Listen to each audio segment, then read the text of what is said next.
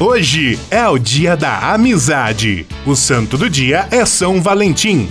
A lua é crescente e o signo aquário. Estamos no 45º dia de 2022. Faltam 320 dias para acabar o ano, o 14 de fevereiro na história. Em 1663, o Canadá se torna uma província francesa. Em 1858, a Associação Comercial de Porto Alegre é fundada. Em 1893, o Havaí é anexado aos Estados Unidos.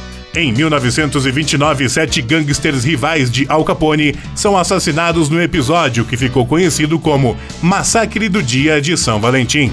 Em 2005, o YouTube é lançado oficialmente. Em 2011, o centroavante Ronaldo Fenômeno encerra sua carreira no futebol.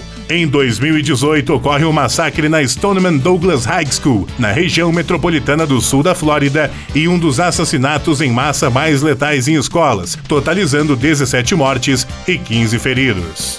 Frase do dia: Creia em si, mas não duvide sempre dos outros. Machado de Assis.